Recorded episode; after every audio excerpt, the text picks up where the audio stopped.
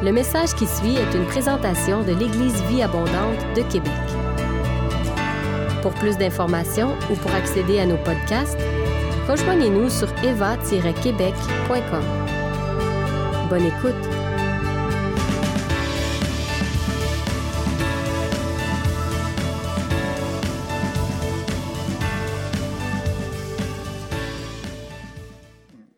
Fait que j'aimerais apporter un message ce matin, mais ce n'est pas un message de fête des mères, mais c'est un message qui est extrêmement pertinent pour les mamans. Dans le cadre de la fête des mères, mais ça aurait pu être apporté à n'importe quel moment dans l'année. Et pour les mamans, peut-être que le message que je vais apporter ce matin va être un message qui va à la fois vous encourager et vous aiguiller. Et vous allez comprendre pourquoi je dis ça. Mais soyez bien attentifs à ce que je vais dire. Et comme je l'ai mentionné, ce n'est pas un message exclusivement pour les mamans, donc c'est pour tout le monde ce matin. Chaque être vivant qui respire dans ce lieu est concerné par ce message-là. Vous savez, les mères sont souvent des lionnes dans la prière, et peut-être que je vais vous donner des sujets de prière à apporter devant le Seigneur à travers ce message. Dans mes derniers messages à l'Église du Abondant, dans les derniers mois, vous avez peut-être remarqué que j'ai beaucoup prêché sur l'histoire d'Esther. Et euh, on peut mettre l'image d'Esther, qui est toute une histoire de l'Ancien Testament dont quatre personnages principaux euh, composent l'histoire. On a Esther, la, reine juive qui est, devenue la reine du roi de Perse. Il y avait également Mardoché, son oncle, qui l'avait adopté dans sa famille. Il y avait Aman, le, gros méchant, euh, et le roi de Perse, Assuérus ou Xerxès, tout dépendant des versions. Et dans cette histoire d'Esther, Aman fomente un plan afin d'éradiquer complètement le peuple juif du royaume de Perse. Tout ça parce qu'il en avait contre Mardoché, un serviteur du roi qui était juif. On peut d'ailleurs lire dans Esther 3, versets 5 et 6, que Aman fut rempli de fureur. Il n'y a pas eu un moment de fureur, il a été rempli de fureur, mais il dédaigna de porter la main sur Mardoché seul, quand on lui avait dit de quel peuple était Mardoché et il voulut détruire le peuple de Mardoché, tous les Juifs qui se trouvaient dans le, royaume, dans tout le royaume d'Assuérus. Quels sont ceux qui trouvent que c'est quand même chargé comme verset? D'être rempli de fureur au point de dire non seulement j'ai un problème avec cet homme-là, ce juif-là, mais en plus, on va détruire tout son peuple dans tout l'Empire au complet. Est-ce qu'il y a des gens ici qui trouvent que c'est intense. Dans le cadre de mon étude sur le livre d'Esther, j'ai découvert que le conflit entre Haman et les Juifs avait commencé bien avant leur naissance. Ça avait commencé bien avant eux et bien avant la naissance d'Aman, d'Esther et de Mardoché. Donc, permettez-moi de vous partager ce que j'ai découvert, puis on va appliquer le tout par la suite à la fin de mon message. Pour ceux et celles qui sont familiers avec la Bible, on sait qu'au début de la Bible, on nous raconte l'histoire de deux frères qui sont Jacob et Isaü. Et ça nous dit que c'était une relation plutôt tendue entre les deux frères. Dans Genèse 27, verset 41, on peut lire Ésaü conçut de la haine contre Jacob à cause de la bénédiction que son père l'avait béni. Et Ésaü disait en son cœur, qu'est-ce qu'il euh, ressassait dans son cœur, les jours du deuil de mon père vont approcher et je tuerai Jacob, mon frère. Hier soir, j'ai soupé avec mon frère Hugo et toute la famille et sa famille et nos mamans euh, et belles-mamans respectives et tout ça. Puis je peux vous dire qu'entre mon frère et moi, on n'a jamais eu ce genre de sentiment-là. Ça va très bien avec mon frère. Fait qu'on sait aussi que, donc, que Ésaü et Jacob, que Ésaü haïssait son frère, avait prévu dans son cœur, il ressassait une colère, une haine à l'égard de son frère au point de vouloir le tuer. Et donc on sait que cette haine d'Ésaü s'est transmise à ses descendants, dont Amalek, son petit-fils. Dans Genèse 36, verset 12, on peut lire que Timna était la concubine d'Éliphaz, fils d'Ésaü. Timna enfanta à Éliphaz Amalek. Donc, Amalek était le petit-fils d'Ésaü. Par la suite, les descendants d'Amalek sont devenus la nation connue sous l'appellation des Amalécites dans, la Bible. Qui sont les Amalécites dans la Bible? Les Amalécites sont lorsque le peuple d'Israël a sorti d'Égypte et qui se sont ramassés dans le désert. Les Amalécites ont été le peuple qui ont attaqué, attaqué en premier les Juifs, le peuple d'Israël, afin de les détruire, de les exterminer. Et ça a marqué Dieu il y a quelque chose qui a titillé et qui a marqué Dieu dans cette histoire-là, au point de dire que ça ne restera pas comme ça. Et on va le lire ensemble dans Deutéronome 25, versets 17 et 19 à 19. Souviens-toi de ce que, de ce que te fit Amalek. C'est intéressant, hein? il ne parle pas du peuple des Amalécites, mais il parle de l'homme qui est à l'origine du peuple. Donc, souviens-toi de ce que te fit Amalek pendant la route, lors de votre sortie d'Égypte, comme il te rencontra dans le chemin et sans aucune crainte de Dieu, tomba sur toi par derrière, sur tous ceux et celles qui se traînaient des derniers, pendant que tu étais là et fatigué toi-même. Lorsque l'Éternel, ton Dieu, après t'avoir délivré de tous les ennemis qui t'entourent, t'accordera du repos dans le pays que l'Éternel, ton Dieu, te donne en héritage et en propriété, tu effaceras la mémoire d'Amalek de dessous les cieux. Ne l'oublie point. Quels sont ceux qui trouvent que ça aussi, c'est intense? Ils ont attaqué par derrière. Amalek, les Amalécites, ont attaqué par derrière le peuple d'Israël. Ils ont attaqué les plus faibles. Il y avait dans le cœur de ce peuple amalécite de la haine, de la colère et aucune pitié. Aucune pitié. Et c'est lors de cette fameuse bataille-là qu'on vient de lire que, pour ceux qui se rappellent dans l'Ancien Testament, qu'il y a eu une bataille où Josué était en train de faire la guerre en bas de la montagne et il y avait Moïse sur la montagne et il y avait Aaron et Hur qui tenaient ses bras. Est-ce que vous vous rappelez de cette histoire-là? C'est pendant qu'il était en bas, la bataille qui avait lieu, c'était contre Amalek. Donc, même là, ce matin, alors que je méditais sur mon message, je me suis dit, c'était le seul moment où on a vu Moïse qui a dit à Josué, pendant cette bataille-là, je, vais aller sur la montagne et je vais intercéder. Ça dit que pendant qu'il avait les mains levées, Moïse, Israël avait la victoire. Quand il baissait les mains, il perdait la bataille. Vous vous rappelez de ces détails-là? Écoutez bien ce que ça dit dans Exode 17, 14 à 16. L'Éternel dit à Moïse, écris cela dans le livre pour que le souvenir s'en conserve et déclare à Josué que j'effacerai la mémoire d'Amalek de dessous les cieux. Pourquoi Dieu en avait après Amalek? Moïse bâtit un autel et lui donna pour nom l'Éternel, ma bannière. Il dit, parce que la main a été levée sur ou contre le trône de l'Éternel, il y aura guerre de l'Éternel contre Amalek de génération en génération. Je ne sais pas pour vous, mais alors que je lisais ce texte-là, moi, il y a une chose qui a attiré mon attention. Parce que Dieu dit, il va y avoir guerre entre moi et le peuple Amalek. Dieu va dire, il y aura guerre de l'Éternel contre Amalek de génération en génération. Pourquoi? Pourquoi? Tantôt, je faisais référence Moïse, juste pour m'assurer que ce soit clair ce que je voulais dire par rapport à Moïse, Moïse, c'est la seule fois qu'il est monté sur une montagne et on devait tenir ses bras pour qu'il ait la victoire. Il y avait une dynamique particulière parce qu'après ça, Israël a eu plein d'autres batailles, puis il n'y avait pas quelqu'un qui était sur une montagne en train d'intercéder. Dieu donnait tous les rémats et les ennemis étaient juste battus un après l'autre. Qu'est-ce qu'il y avait de, particulier à propos d'Amalek? Donc, ça dit ici que l'Éternel était en guerre contre Amalek lui-même. Il dit de génération en génération.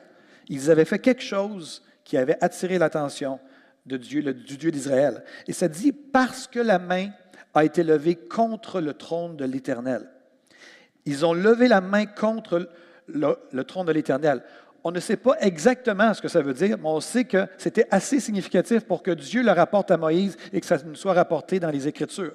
Mais il est possible, il est fort possible, parce que c'était la pratique du temps, quand les peuple se confrontait, ce n'était pas juste des hommes qui se confrontaient, des armées qui se confrontaient, mais c'était aussi les divinités qui se confrontaient. C'était perçu comme de quoi? C'était une bataille de divinités. Et lorsque la bataille était gagnée, les hommes, oui, se félicitaient du combat, mais surtout, ils retournaient, ils adoraient leur idole pour dire merci pour la victoire, parce qu'ils dépendaient de leur divinité. Donc, il y avait une bataille de, de, de ici. Et ça dit que les Amalécites ont levé la main contre l'Éternel. Donc, c'est une possible référence, et je crois que c'est ce qui s'est passé, à un serment et une allégeance dans le but non seulement de détruire le peuple d'Israël, mais également qui se sont levés et qui ont fait une allégeance contre le Dieu d'Israël. Et c'est là que Dieu a dit, ça, ça passe pas. Et d'ailleurs, nulle part ailleurs, on voit ce genre de démarche où des gens lèvent la main contre l'Éternel, le Dieu d'Israël. Parce que la main a été levée contre le trône de l'Éternel, il va y avoir guerre entre l'Éternel et les Amalécites, Amalek, de génération en génération. Finalement, Moïse décède. Josué prend le relais. Il rentre dans la terre promise. Ils vont conquérir la terre promise. Josué décède. Les juges prennent place et là, pendant 400 ans, on a la période des juges dans l'Ancien Testament. Et à la fin de la période des juges, on a Samuel. Et là, après ça, le peuple demande un roi. Et le, premier roi d'Israël monte sur le trône et son nom était Saül. Un des premiers mandats du roi Saül, aussitôt qui a été mandaté, qui a été élu ou plutôt comme roi, euh, voici ce qui s'est passé. Il a reçu un mandat du Seigneur dans 1 Samuel 15, 2, 3. Ainsi parle l'Éternel des armées. Je me souviens de ce que Amalek fit à Israël. On est combien de temps après les événements? Plus de 400 ans, 4, 5, 600 ans. Je me rappelle encore de ce que je me souviens de ce qu'Amalek a fait à Israël lorsqu'il lui ferma le chemin à sa sortie d'Égypte. Va maintenant, frappe Amalek et dévoue par interdit tout ce qui lui appartient. Tu ne l'épargneras point. Tu feras mourir hommes, femmes, enfants, nourrissons, bœufs et brebis, chameaux et ânes. Est-ce que vous croyez que Dieu est juste? Est-ce que Dieu paraît juste dans cette situation-là? Souvent dans l'Ancien Testament, on lit qu'est-ce que Dieu dit de faire, mais souvent, à cause de la distance des millénaires, on ne connaît pas le contexte dans lequel ça s'inscrit. Et on a juste l'instruction de Dieu, mais on n'a pas le contexte dans lequel ça s'inscrit. Bien, là, je suis en train de vous donner un contexte. Amalek avait cherché à détruire, ils avaient levé la main contre Israël, ils avaient fait, de toute évidence, prêté serment pour détruire le peuple en question. Et à travers les siècles, Amalek avait toujours été une source de problème pour le peuple d'Israël. Ils cherchaient constamment à tuer, à envahir. Ils étaient méchants, ils étaient remplis de colère. Et là, ici, ça dit, on, voit Saül qui reçoit son mandat. Ça dit, si vous vous souvenez bien, ça dit que le roi Saül n'a pas pris au sérieux ce mandat divin et il n'a obéi qu'à moitié. Est-ce que vous vous rappelez de ça? Et là, c'est là qu'on entend que la désobéissance, c'est aussi pire que la divination. Et finalement, Saül, ça va coûter son trône. Le peuple ne dévoie pas euh, tout par interdit. Et Saül épargna le roi des Amalécites nommé Agag. Et c'est cette semi-obéissance qui a coûté le trône à Saül. Il y avait un enjeu ici, retenez ça, la désobéissance de Saül lui a coûté le trône. Mais non seulement ça, c'est que ça a eu des conséquences aussi sur le futur. De toute évidence, les descendants, il y a des descendants d'Agag qui ont réussi à s'enfuir en raison du manque d'obéissance radicale de la part du peuple d'Israël et du, de son nouveau roi Saül. Et c'est là qu'on arrive et qu'on revient à l'histoire d'Esther. Esther 3, verset 1 nous dit ceci. Quelque temps après ces événements, l'empereur Xerxès ou Assuérus éleva en dignité Aman, fils d'Amadeta du pays, du pays d'Agag. Il le promut au rang de premier ministre et lui donna ainsi la prééminence sur tous les ministres de son gouvernement. Aman était un descendant d'Agag, un Amalécite. Et de toute évidence, dans le cœur d'Aman, mijotait la même haine et la même colère. Les résultats peut-être du serment et de l'allégeance qui avait été possiblement faite par son peuple, même des siècles plus tôt. Il y avait quelque chose dans le cœur d'Aman, une colère intense et une fureur qu'on a lu, on va le relire dans quelques instants, au point d'être prêt à terminer la job que son peuple n'avait pas réussi à faire dans le passé, c'est-à-dire d'éradiquer le peuple juif. Relisons maintenant Esther 3, 5, 6 avec le contexte. Aman fut rempli de fureur, mais il dédaigna de porter la main sur Mardoché seul, car on lui avait dit de quel peuple était Mardoché. Il voulut détruire le peuple de Mardoché, tous les Juifs, tous les Juifs qui se trouvaient dans le royaume d'Assuérus. Ça c'est intense parce que c'est comme si quelqu'un au Canada décidait de dire, OK, tous les Québécois, on règle tous les Québécois leur sort, puis à telle date, on détruit tous les Québécois du pays du Canada. C'est un petit peu l'idée ici, c'est quand même assez capoté. On a parfois de la difficulté à comprendre certaines instructions de Dieu dans l'Ancien Testament. Mais imaginez-vous un enfant, on est la fête des mères, imaginez-vous que, maman, vous avez un enfant ou un petit enfant qui passe son temps à se faire battre et intimider par un autre enfant du quartier.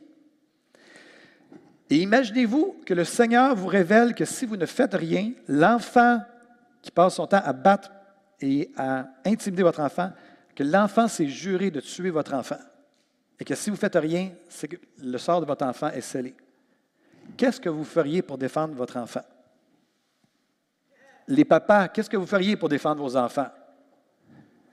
Une chose est certaine, on trouverait des ressources pour s'arranger que notre enfant reste en vie. Est-ce que les gens sont d'accord avec moi?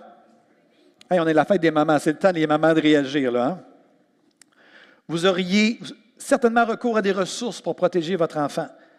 La police, la DPJ, directeur d'école, professeur, garde du corps, n'importe quoi.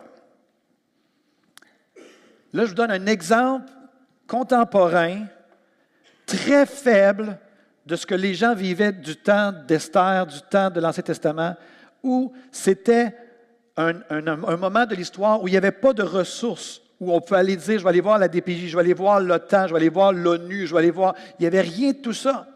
Et l'affaire, c'est que si tu ne te défendais pas toi-même, c'est qu'on t'attaquait aussi simple que ça. C'était un monde dur, sanglant. La guerre était chose commune.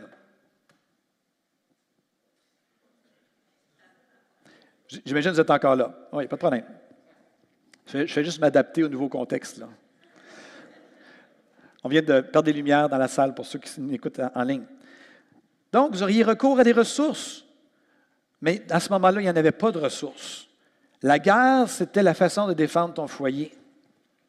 L'année suivante, au temps où les rois se mettaient en campagne, dit 2 Samuel 11, 1. Les rois se mettaient en campagne à chaque année, il y avait de la guerre. On perdait des membres de notre famille. Il y avait des attaques gratuites. On attaquait les plus faibles par derrière, comme on a vu dans ce texte. C'était ce contexte-là. Il y a une expression qui dit autre temps, autre mœurs. Pour certains films, il y a certains films qui nous amènent même à vivre ces débats éthiques en lien avec la vie et la mort dans le passé, dans les siècles qui nous ont précédés. Dernièrement, j'ai réenregistré le film Cœur vaillant. Quelle belle histoire. Je trouve que c'est une des plus belles histoires d'amour euh, qu'il y a là-dedans. Elle n'a pas duré longtemps, par contre, mais ça fait partie de mon point. C'est-à-dire qu'on ressent et on goûte à travers ce film-là l'injustice, l'abus. Il y a du meurtre, il y a des viols. Il y avait même dans ce film-là le, droit de cuissage. C'est-à-dire que lorsqu'un couple voulait se marier, le Seigneur de la terre était celui qui avait droit à la nuit de noces de la nouvelle mariée avant qu'elle aille dans son mariage. Quels sont ceux qui ont une réaction intérieure présentement puis qu'il n'y a aucune femme qui voudrait vivre ça? Mais je suis en train juste de vous exprimer un peu que dans l'ancien temps, ce n'était pas comme aujourd'hui. Donc, ça se peut que des fois, on lit les instructions de Dieu et on se dit, Mike, il me semble que Dieu est, est, dur. Mais Dieu était pertinent pour le temps dans lequel il parlait. Et les gens ne disaient pas, oh Dieu, tu es dur. Les gens disaient, et d'ailleurs, on l'a lu, l'Éternel est ma bannière. L'Éternel est mon protecteur. L'Éternel est celui qui prend soin de moi. Alors que les armées marchent contre moi, j'ai un Dieu vivant qui me protège. Pour eux, c'était une très bonne nouvelle quand ils, suivaient. Mais entre vous et moi, il y a plein de choses que je ne comprends pas. J'ai la misère en tant que Québécois de comprendre comment, comment que les gens peuvent être aussi durs dans le temps. J'ai la misère à comprendre même la crucifixion de Jésus. Comment on peut crucifier quelqu'un sur une croix? J'ai la misère à croire et à comprendre comment quelqu'un qui se dit qu'il aime Dieu de tout son cœur, qui s'appelle Saul de Tarse, et la Bible nous rapporte qu'il ravageait l'Église. Il pénétrait dans les maisons, il arrachait les hommes, les femmes, les faisait mettre en prison.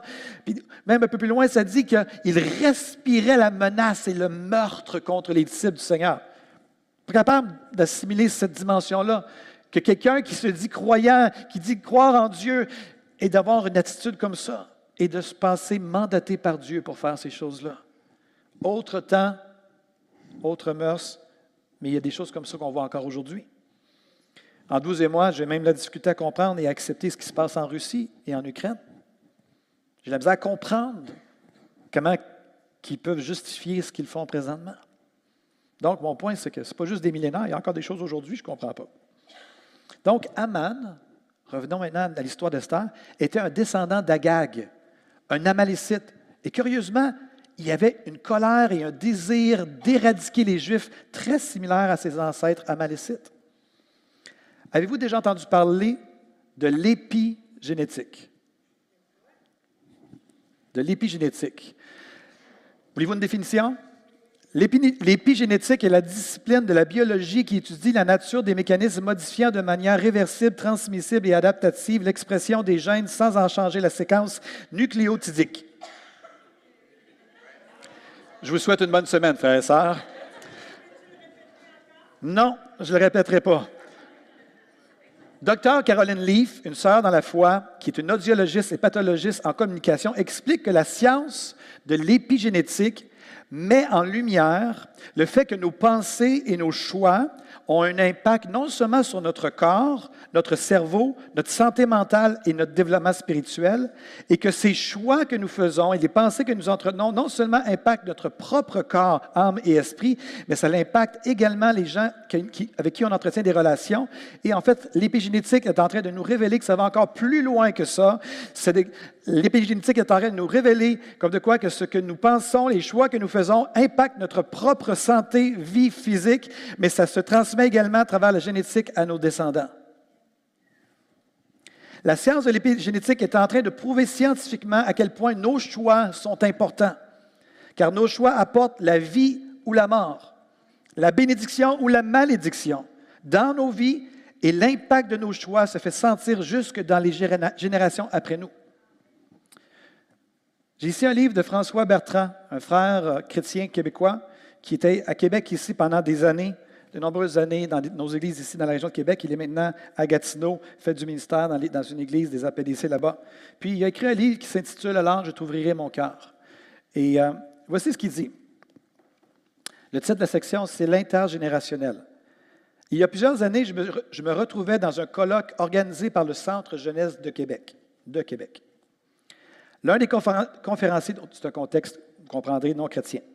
L'un des conférenciers était M. Georges Tarabolsi, chercheur universitaire, et il abordait le sujet de l'intergénérationnel, soit ce qui se transmet d'une génération à une autre. Il mentionna de nombreuses recherches à travers la documentation disponible, mais force leur fut de reconnaître qu'ils ne trouvèrent qu'un seul ouvrage traitant autant du sujet, la Bible. Il était question des termes de génération en génération.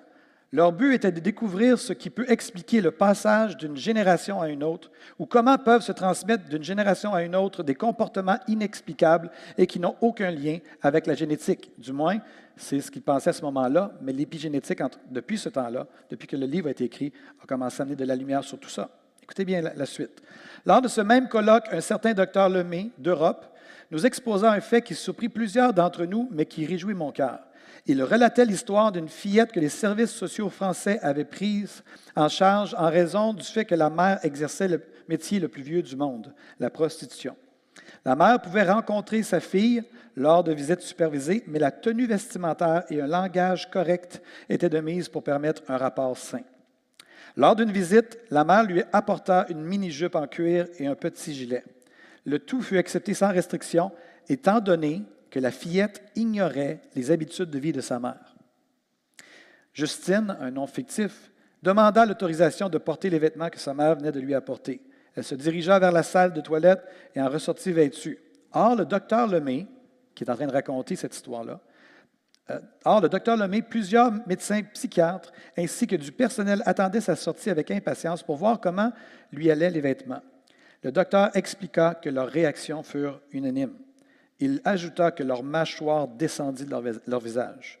La fillette s'avança vers eux en se déhanchant comme une prostituée, s'exclama-t-il. Il nous assura que rien ne laissait présager cela et il ajouta que c'était comme si quelque chose d'incompréhensible venait de se produire. Il s'est passé quelque chose comme dans les airs, passant de la mère à la fillette, c'est-il. Ce quelque chose est pour moi un héritage spirituel, un legs de la génération de sa mère, alors que la fillette n'avait jamais adopté cette démarche et bien des sommes d'argent furent dégagées pour poursuivre des recherches dans ce sens. Je parle ici du monde non, non chrétien, là, qui vont maintenant dans la Bible pour découvrir, parce qu'ils voient des patterns, ils voient des choses qui se transmettent de génération en génération, puis ils disent c'est quoi le principe, puis ils vont dans la Bible pour voir qu'est-ce que la Bible enseigne. La science de l'épigénétique est en train de confirmer, de mettre en évidence ce que la Bible affirme depuis des millénaires. Dans Deutéronome 30, 19, on peut lire ceci, J'ai mis devant toi la vie et la mort, la bénédiction et la malédiction.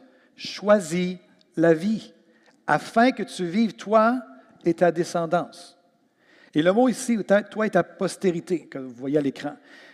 Le mot postérité ici, c'est vraiment l'idée de descendance, de semence. Pour ceux qui se rappellent, dans le Jardin d'Éden, lorsque Dieu va s'adresser au serpent, il va lui dire, je mettrai inimitié entre toi et ta femme, entre ta postérité et sa postérité. Les deux mots ici, postérité, c'est le même terme qu'on voit à l'écran, postérité. Donc, ce n'est pas l'idée de juste toi et ta famille nucléaire, biologique actuelle, mais afin que tu vives toi et ta descendance, toi et ta postérité, toi et tous les, descendants qui vont descendre de ta personne. Hmm. Là, ça nous amène à réfléchir. On voit Aman qui est rempli de la même fureur que ses ancêtres, le même combat qui, avait eu lieu des siècles plus tôt. Et ça nous amène à réfléchir. J'aimerais juste vous apporter votre attention. Et je suis en train d'ouvrir un sujet qui, éventuellement, peut-être je reviendrai là-dessus, mais avez-vous déjà remarqué qu'il y a trois termes dans l'Ancien Testament par rapport, on va dire, au péché? Il y a le péché, il y a le mot qu'on appelle la transgression et il y a l'iniquité. Avez-vous déjà remarqué ces trois choses-là? Le péché, c'est, on le sait, on le dit souvent, c'est de manquer le but. Mais concrètement, qu'est-ce que ça veut dire? C'est, une désobéissance à la volonté de Dieu révélée et bien souvent même ignorée. Les gens, les Québécois communs, ne savent pas nécessairement tout ce qui est la volonté de Dieu. Fait que souvent, ils pêchent, mais sans savoir qu'ils pêchent. Euh, aussi, le péché, ça peut être des fois, on pêche, puis après ça, Saint-Esprit nous parle, nous, puis on se rend compte, ah, je ne savais pas, puis on est sous conviction, puis on demande pardon pour nos péchés. Soit dit en passant, soyez pas surpris. Si vous avez des gens autour de vous qui pêchent, le péché vient avec une dose de plaisir. Et lorsque les gens sont en souffrance, quelqu'un a déjà dit que la souffrance cherche toujours le plaisir. Et les gens qui sont en souffrance autour de nous vont toujours trouver une façon d'engourdir leur souffrance. Et souvent, le péché est une forme de plaisir momentané, euh, bien entendu, qui vient souvent avec des conséquences. Donc, le péché, c'est une désobéissance à la volonté de Dieu. La transgression, quelle est la différence avec la transgression? C'est une désobéissance volontaire à ce qui est clair, à ce qui est connu. Je sais ce qui est bien, mais je choisis de faire ce qui est mal de façon consciente. Donc, de manière intentionnelle et consciente. Et même, on va interchanger les mots souvent dans l'Ancien Testament. Des fois, on va lire rébellion ou transgression, tout dépendant des versions. c'est le même sens, transgression ou rébellion. Et il y a troisièmement l'iniquité. C'est l'idée que l'iniquité, c'est l'idée qu'il y a quelque chose à l'intérieur qui est biaisé et qu'on n'arrive pas à faire le bien qu'on voudrait faire. On n'arrive pas à expliquer pourquoi on n'arrive pas à le faire. Il y a quelque chose à l'intérieur qui est biaisé. C'est l'image d'une flèche qui, on veut viser la cible, mais c'est comme si le chaff est, désaxé, puis on n'arrive jamais à viser droit. C'est toujours hasardeux. On n'arrive jamais à vivre comme on voudrait vivre, mais on ne comprend pas pourquoi. Et l'iniquité, souvent ce qu'on réalise, c'est que le péché et les transgressions de nos ancêtres, souvent sont devenus l'iniquité de leurs descendants, c'est-à-dire nous. D'ailleurs, dans Psaume 32, verset 5, on peut lire maintenant qu'on a vu les trois définitions. Euh, David va dire, je te fais connaître mon péché, je n'ai pas caché mon iniquité, et j'ai dit, j'avouerai mes transgressions à l'Éternel, et tu as effacé la peine de mon péché. Il y a peut-être des étudiants en théologie ce matin qui, m'écoutent et disent Ah, mais ça ici, c'est un parallélisme. Dans les, souvent, il y a des parallélismes dans les psaumes, c'est-à-dire qu'on répète deux fois les mêmes choses, mais dans d'autres mots pour apporter de la clarification. C'est vrai, mais je pense que David savait très bien de quoi il parlait ici. Euh, aussi, on va voir le prochain passage dans Exode 34, verset 7. Dieu conserve son amour jusqu'à mille générations. Il pardonne l'iniquité, la rébellion. La rébellion, c'est la transgression euh, et le péché mais qui ne tient point le coupable pour innocent et qui punit, c'est plus dans le sens de poursuivre ou qui visite l'iniquité des pères sur les enfants et sur les enfants des enfants jusqu'à la troisième et la quatrième génération. Donc, la science de l'épigénétique est en train de confirmer par la science ce qui est affirmé dans ce verset qu'on vient de lire, dans ce passage. Mais j'ai vraiment une bonne nouvelle pour vous ce matin. Jésus est venu libérer les captifs et guérir ceux qui ont le cœur brisé. Jésus, par la croix, par son sang, par son salut, nous donne la possibilité d'être libérés de toute forme d'iniquité des pères. C'est quelque chose de mystérieux. C'est quelque chose même que les gens dans notre société, dans le département ici même, à l'international en France, les docteurs en France, et les gens ici à Québec, dans les milieux sociaux, qui se posent des questions à ce sujet-là. Et j'aimerais attirer votre attention, maintenant qu'on a vu ça, sur le fait que, sur 1 Jean 1,9, qui dit Si nous confessons nos péchés, il est fidèle et juste pour nous pardonner et nous purifier. Et j'arrêtais là. Moi, dans ma tête, je me disais ah, Jésus pardonne, non seulement il pardonne mes péchés, mais il purifie. Mais le texte dit pas juste ça. On peut le mettre à l'écran maintenant. Si nous confessons nos péchés, il est fidèle et juste pour nous pardonner et pour nous purifier de toute iniquité. J'ai eu un Amen. Hallelujah. J'espère que je vais réussir à vous exciter dans les prochaines minutes. Ce que j'ai tenté de vous communiquer à travers mon message ce matin, à toutes les mamans, à tous les papas, à toute personne qui respire dans ce lieu, j'aimerais vous dire que certains de nos combats personnels qui n'ont pas nécessairement commencé avec nous. Il y a des combats peut-être dans votre vie que vous pensez que ce sont vos combats, mais il y a des choses qui sont venues jusqu'à vous, mais qui n'ont peut-être pas commencé avec vous. Aman et Mardoché et Esther, c'était quelque chose qui datait de bien avant leur naissance.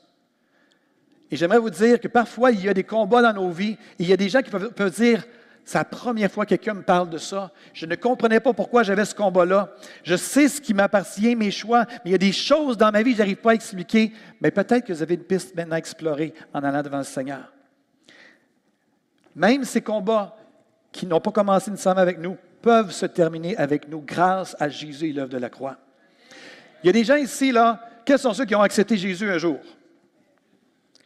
Ça a été un beau jour, hein? Petite publicité, on va avoir des baptêmes dans quelques semaines. N'oubliez pas de vous habiller en blanc, ça va être super.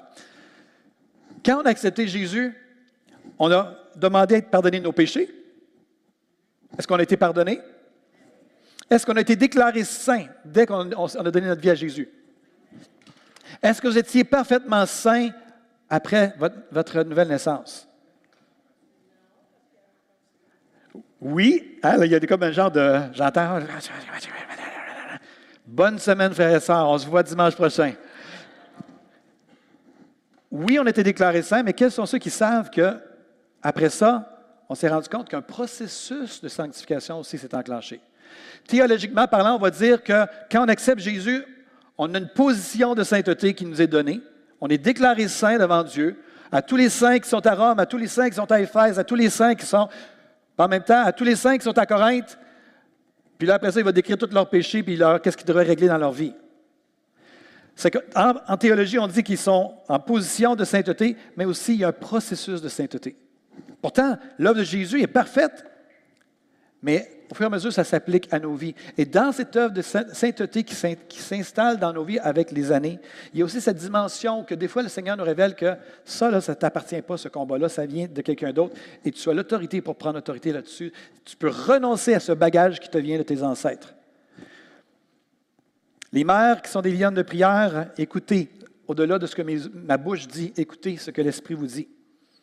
Il est vrai que le péché de nos parents peut créer une prédisposition en nous, mais ce n'est pas une destinée, ce n'est pas une fatalité. Jésus peut nous libérer de tout ça. On peut se détacher de notre bagage familial en renonçant.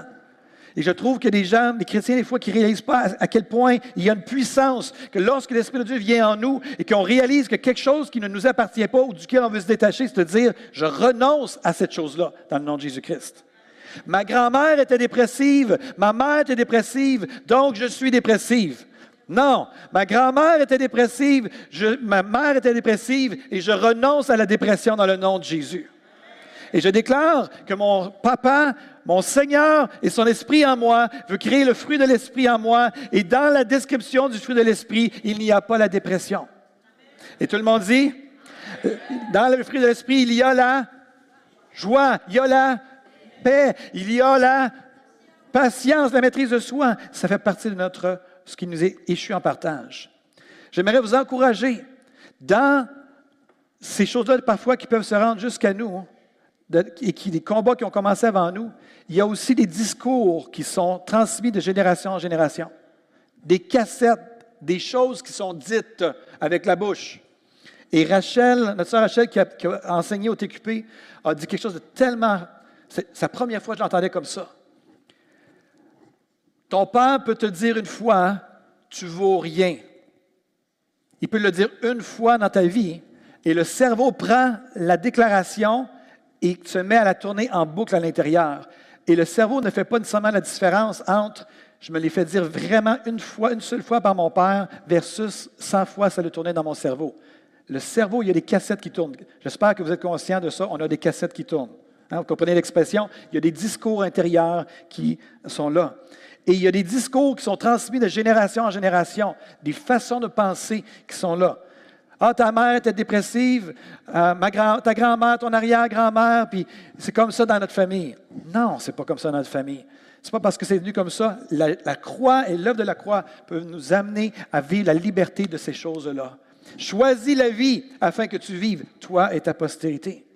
Jésus peut et veut réformer nos pensées et sanctifier nos vies de ce bagage pécheur qui nous a été légué. Je ne suis pas en train ici de parler de commencer à essayer de trouver les choses, commencer à chercher dans le passé, etc. Je vous parle que je veux juste allumer juste une lumière ici, puis vous dire peut-être qu'il y a des combats avec lesquels vous vous battez, puis vous pensez que c'était juste à propos de vous, puis c'est vous autres, c'est vous qui, aviez animé ou amorcé ce combat-là, mais juste de vous dire non, ça se peut que ça allait commencer avant vous et que vous avez autorité pour régler cette chose-là. C'est ça que j'essaie de, de mettre sur la lumière ici. Et d'ailleurs, Esther et, Mardoché, ils ont fait la meilleure chose lorsqu'ils ont été confrontés à cette, haine et cette colère, à ce désir d'éradiquer le peuple au complet dans le, dans le pays. Qu'est-ce qu'ils ont fait? Ils ont jeûné et prié. Ils ont cherché la face de Dieu. Et de toute évidence, Esther a reçu une stratégie du Seigneur d'inviter à deux banquets, comme on a vu ensemble. Et par la suite, ça a été, non seulement le peuple n'a pas été éradiqué, mais le peuple a été en mesure de se défendre et tout. Ça a été vraiment une victoire éclatante. Et jusqu'en 2022, les Juifs célèbrent chaque année l'histoire d'Esther. Et ils se rappellent que Dieu est intervenu dans leur histoire pour sauver le peuple d'Israël. Tu peux venir au piano maintenant, Lucie. Jésus est un annonceur de bonnes nouvelles. Et ce matin, à toutes les mamans, que peut-être vous voyez des choses chez vos enfants qui vous perturbent, peut-être aussi ces moments, il y a juste les parents qui peuvent comprendre ça, les moments aussi où on voit des choses chez nos enfants, puis à un moment donné, on a une éclair de génie, on est éclairé, puis on se rend compte que c'est exactement la même chose qui, est dans notre vie, puis qu'on voit qui, qui, est dans la vie de notre enfant, la prière. Seigneur, je plaide le sang de Christ sur cette chose-là. Seigneur, je renonce à ça par rapport à mon bagage. J'ai une bonne nouvelle pour vous, frères et sœurs. Si le négatif peut se transmettre de génération en génération, le positif peut se transmettre de génération en génération. Et ce que vous faites aujourd'hui a un impact sur vos enfants, sur vos petits-enfants, d'où l'importance de la prière, de la consécration à Dieu, d'où l'importance de l'obéissance. J'aimerais vous rappeler ce que j'ai dit tantôt. Saül n'était pas en mesure d'évaluer que de son obéissance au mandat par rapport aux Amalécites, il n'était pas capable de comprendre tout le contexte. Dieu n'a pas tout expliqué.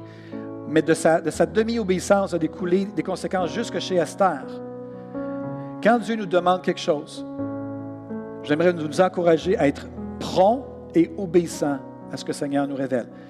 Dans deux sens. La révélation surnaturelle et la deuxième chose, c'est quand on lit la parole, c'est pas optionnel, la Bible. On n'oublie pas ce qui fait notre affaire, puis on délaisse ce qui ne fait pas notre affaire. Cette semaine, je lisais dans l'évangile de Marc, pardonnez aux gens qui vous ont offensés. Ce n'est pas optionnel. C'est le Seigneur Jésus lui-même qui a dit pardonnez, parce que si vous ne pardonnez pas, votre Père ne vous pardonnera pas. Je ne comprends pas toute la dynamique. Je n'ai pas besoin de tout comprendre. J'ai juste besoin d'obéir. Seigneur, tu me demandes de pardonner. Ça a fait mal. Si j'ai besoin de pardonner, c'est parce que ça m'a heurté, tout ça. Seigneur, à toi la vengeance. Je lâche prise. Je pardonne. Je te laisse la personne, l'offenseur, et je reviens dans ta volonté. Il n'est pas toujours facile de cerner pourquoi Dieu nous dit de faire quelque chose, mais l'obéissance est payante, non seulement pour vous, mais pour les gens qui sont autour de vous et pour votre postérité votre descendance. Et j'espère que je suis en train de vous donner le goût d'obéir au Seigneur présentement. Réglez vos choses pour les générations à venir, pour leur transmettre la bénédiction. Ce n'est pas juste à propos de vous.